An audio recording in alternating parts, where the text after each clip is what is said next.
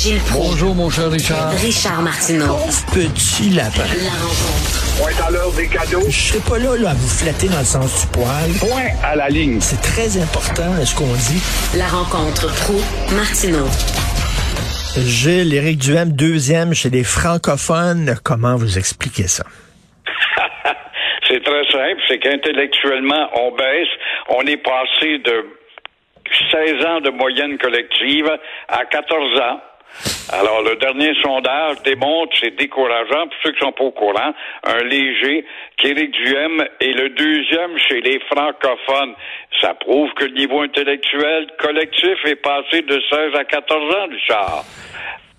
Alors, euh, plus tu résonnes comme un sous-doué, plus tu es écouté par euh, les, les gens qui cherchent ou cherchent plutôt ce qui est pas compliqué. Alors, Éric Duhem, c'est le simpliste des simplistes. La preuve, Éric Duhem gruge, vois-tu, vois-tu l'inintelligence du collectif qui suit la politique, là, qui suit, c'est un grand mot, hein? Euh, il gruge dans la clientèle de la gauche. Ce que je sache, Duhem, Duhem est un gars de droite. Mais il passe à la gauche, il gruge chez Nadeau-Dubois. Ça peut être consolant pour certains, mais euh, c'est inimaginable. Alors, chaque clientèle, c'est qui? C'est des 18-54 ans. Des gars qui sont beaucoup plus retenus par la culture sportive que d'autres choses. Mais par contre, il faut retenir qu'Éric Duhem est l'homme d'un seul combat, d'une seule obsession, la pandémie. Et comme la pandémie achève d'être un sujet de conversation, ben, ça serait intéressant. Là, on pourra reparler tout ça du sérieux dans un autre sondage. On voit qu'il pogne beaucoup plus dans la vieille capitale. À Québec, c'est pas pareil chez nous. J'étais à Québec, c'est pas comme d'autres à Montréal. Alors, c'est à Québec qui pogne le plus.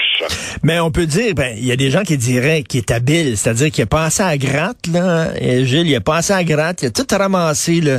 Les antivax, ceux qui euh, menacent les journalistes, ceux qui disent bravo aux camionneurs, euh, tous les weirdos, les coucous, etc. Il, a- il les a ramassés pour se faire un fond. Puis une fois la pandémie finie, là, après ça, il va vouloir élargir sa base puis devenir un peu plus fréquentable et moins toxique, mettons. Alors, il va falloir qu'il rentre dans le programme de Nadeau-Dubois, il va falloir qu'il rentre dans le programme du Parti québécois, il va falloir qu'il élargisse le débat, à savoir, quelle est ta pensée, toi, petit euh, Duhem, animateur de radio qui a craché pendant des mois de temps sur l'identité, qui a craché sur la loi 101, qui reniait son nom, qui a été un ministre très important dans le cabinet de René Lévesque? Quelle est ta pensée là-dessus? Et là, tu vas voir par ces tergiversations que ce gars-là n'est qu'un un petit bonhomme qui a la misère à se tenir sur le dos d'un cheval. C'est un nationaliste, hein, ça le dit. Là, j'ai fait une entrevue, il me l'a déjà dit qu'il voterait oui pour un référendum, euh, qu'il a travaillé pour le bloc québécois. On verra. Moi, j'ai très hâte que la pandémie soit finie, puis qu'on on l'entende parler d'autres choses. Puis bon, moi, je trouve que sa pandémie, il avait les deux pieds dans la même bottine. il- il disait n'importe quoi.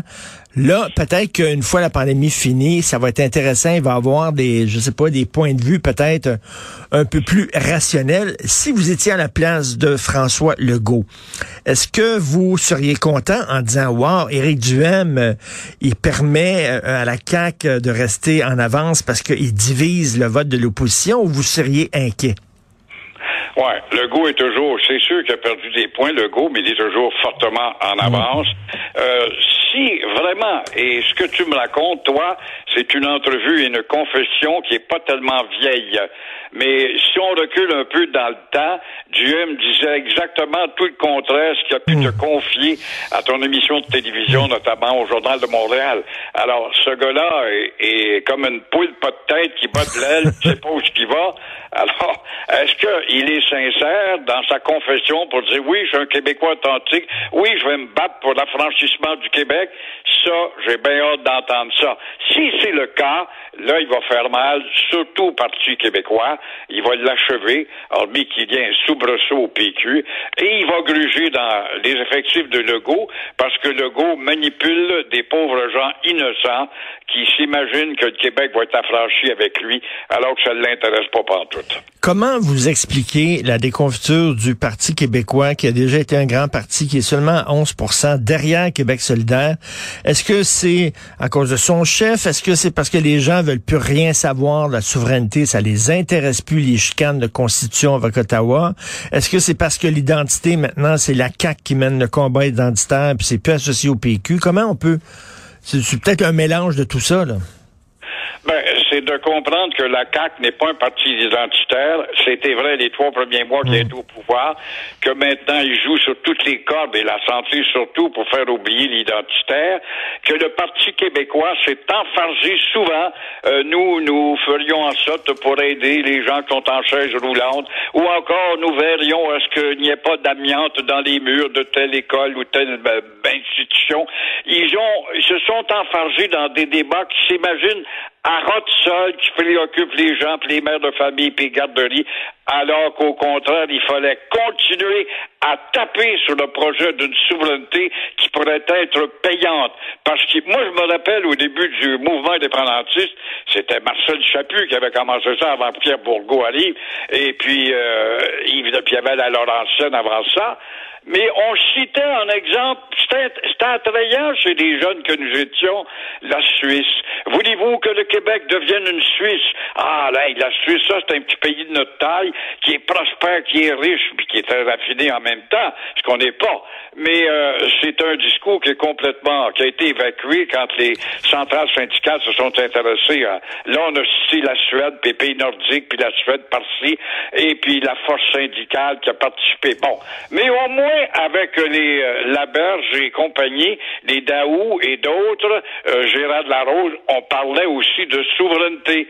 Alors que là, on n'en parle plus du tout, du tout. Ils s'imaginent que parler de ça, ça les recule. Au contraire, qu'ils viennent donc nous dire, voici ce que ça vous coûte, les milliards envoyés à Ottawa qui ne reviennent pas sur la bonne forme. Voici ce que c'est qu'Ottawa qui pile sur tes pieds dans des domaines qui devraient t'appartenir, mais il ne joue pas cette corde-là.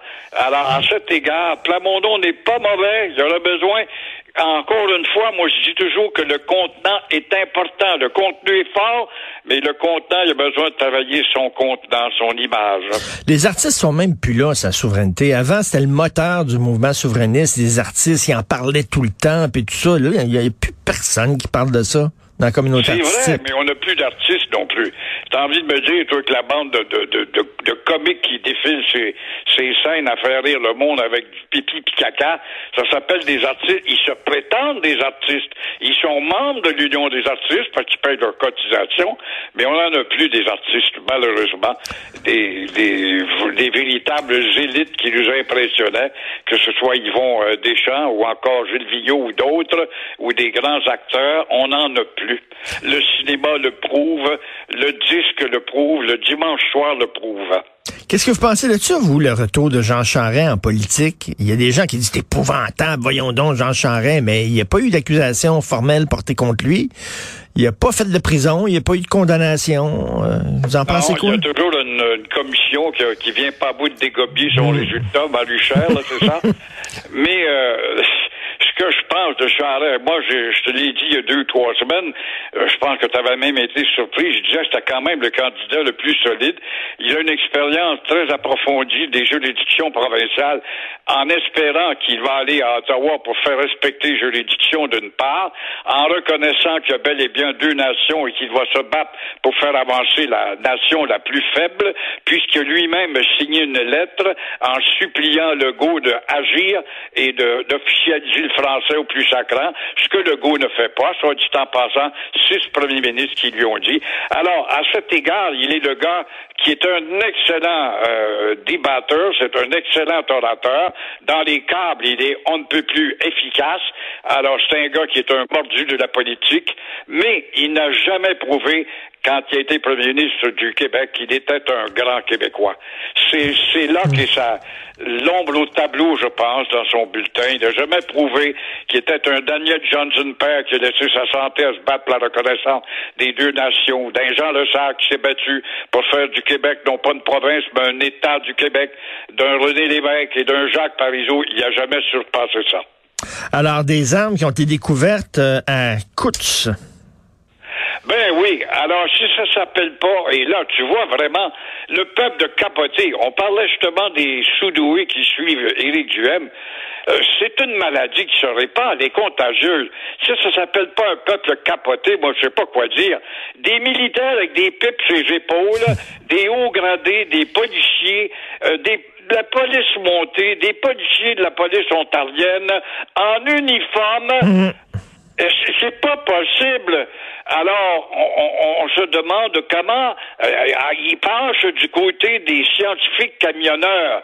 Tout ça au nom de la dictature qui s'instaure. Ils que dans leur propre rang, il y en a, il y en a qui veulent renverser le gouvernement Trudeau pour instaurer nos dictatures. Mais ça prouve, Richard, encore une fois, que le quotient intellectuel de la nation ne, euh, ne passe pas vraiment les critères d'embauche. Comment ces gars-là, dans l'armée, dans la police, être embauchés? Ils ont dû passer des tests de psychologie, des évaluations de leurs émotions, l'élargissement de leur culture. Non, faut croire que ça n'existait pas. Et euh, tout ça, ils sont rentrés à des hauts postes dans l'armée pour émettre des commentaires genre, hey, écoute, t'es en uniforme, tu représentes le gouvernement. Chers Canadiens, vous êtes fait leurrer par le gouvernement, la dictature à Trudeau. Par contre, ces défaillants inte- intellectuels ne s'attardent pas sur les fanatiques au sein euh, des convois de véhicules qui veulent carrément renverser le gouvernement. Alors oui, le public n'a pas toutes les informations, comme a dit une avocate défendresse des droits. Mais là où peut-être on peut peut-être s'inquiéter, c'est de savoir si la charte des libertés de, de Trudeau, qui a remplacé ça par la charte justement de la de la de, de, de- de l'urgence, euh, ah, voyons, c'est pas la charte de, la- la mesure, la mesure d'urgence. Oui, la mesure. La loi des mesures d'urgence. Euh, on peut se demander si elle ne va pas rester là Mais- une fois la crise terminée, parce qu'on va dire qu'il y a encore beaucoup d'éléments dangereux dans le Canada. Mais il faudrait euh, rappeler à ces policiers-là de la GRC, entre autres, que leur rôle, c'est d'appliquer les lois.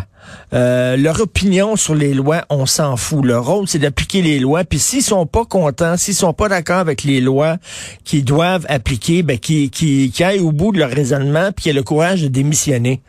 C'est que ces gens-là, ils ont, ils ont même pas le courage de démissionner. derrière une pelle pour prouver que tu rentres dans la police, c'est pour obéir aux institutions pour lesquelles tu as voté Mmh. promesse. Alors, je regrette infiniment, mais ces gens-là se sont exhibés quand même sur l'Internet, euh, devant certains écrans. Alors, il y a quelque chose qui, qui déraille là, et c'est le quotient intellectuel général qui baisse constamment. Merci Gilles. À demain. À demain. Bye.